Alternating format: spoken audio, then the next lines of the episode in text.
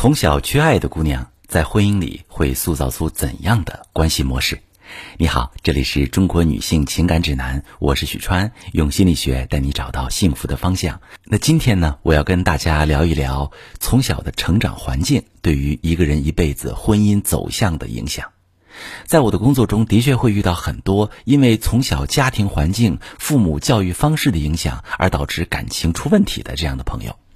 缺爱者常见的不健康的关系模式有三种，第一种依赖和被依赖的模式，他们对于爱的认知有所偏差。当在童年时期，孩子是通过父母的回应来确认自己是否被爱的，孩子依赖父母得到回应，于是建立了安全感。如果他总是被父母忽视拒绝，就会养成不够安定的依恋，总是警惕不安，害怕爱的人会突然抛下自己。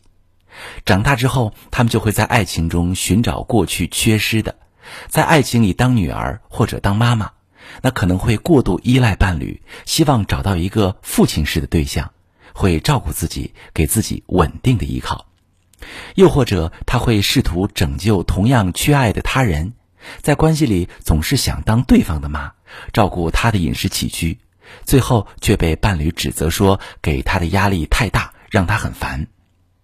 第二种模式呢，会产生付出到所爱的模式。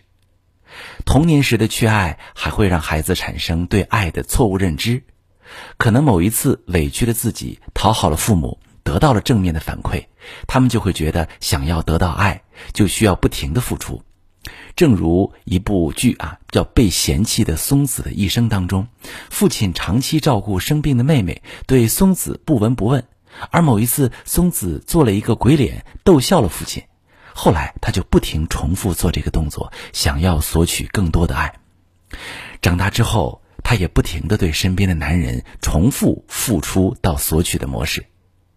吃过太多苦的人，一点点爱就能收买。于是，松子不停的讨好看起来会爱自己的人，哪怕被利用、被骂、被嫌弃，都不敢放手。他害怕一旦停止付出，就又要回到冰冷的、毫无回应的孤单之中。第三种模式是控制被控制的模式。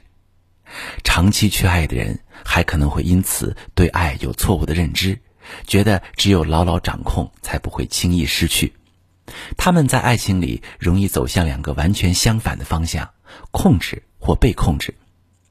控制是指试图去控制伴侣，偷偷看他的手机，了解他的动向，不许他和异性说话，生怕一点点外界的刺激就会让伴侣移情别恋。最终因为高压的控制，让伴侣苦不堪言，想要逃离，或者在爱情中渴望为被伴侣控制、管束、掌控。觉得这样才有被需要、被爱的感受，从而在感情中无法区分关心和控制，即使受了伤，也还在安慰自己这是爱。缺爱的人需要很多很多的爱，而这种渴望容易让人不加选择的按照本能去追寻爱，最终得到的是伤害。不会爱人。不知道怎么才是爱，最后关系分崩离析，又在下一段关系中重复循环。如果你想得到幸福的感情，一定要发现自己是否在无意识的重复这种模式，伤害而不自知。发现问题之后，你自然会从内心生出向上的力量。如果你决心足够坚定，去摆脱过去的创伤，你就有能力去摆脱，从而获得幸福。如果你已经做好了准备，却不知道怎样才能走出来，让自己坦然的爱与被爱，可以把你的情况详细跟我说说，我来带你看清内心。我是许川，如果你遇到感情难题、婚姻危机，可以加我的微信，把你的情况详细跟我说说。我的微信是幺五三零幺三零五二六三，把你的情况细节详细跟我说说，我来教你怎么做。喜欢我的节目就关注我、订阅我，我们一起。更好的自己。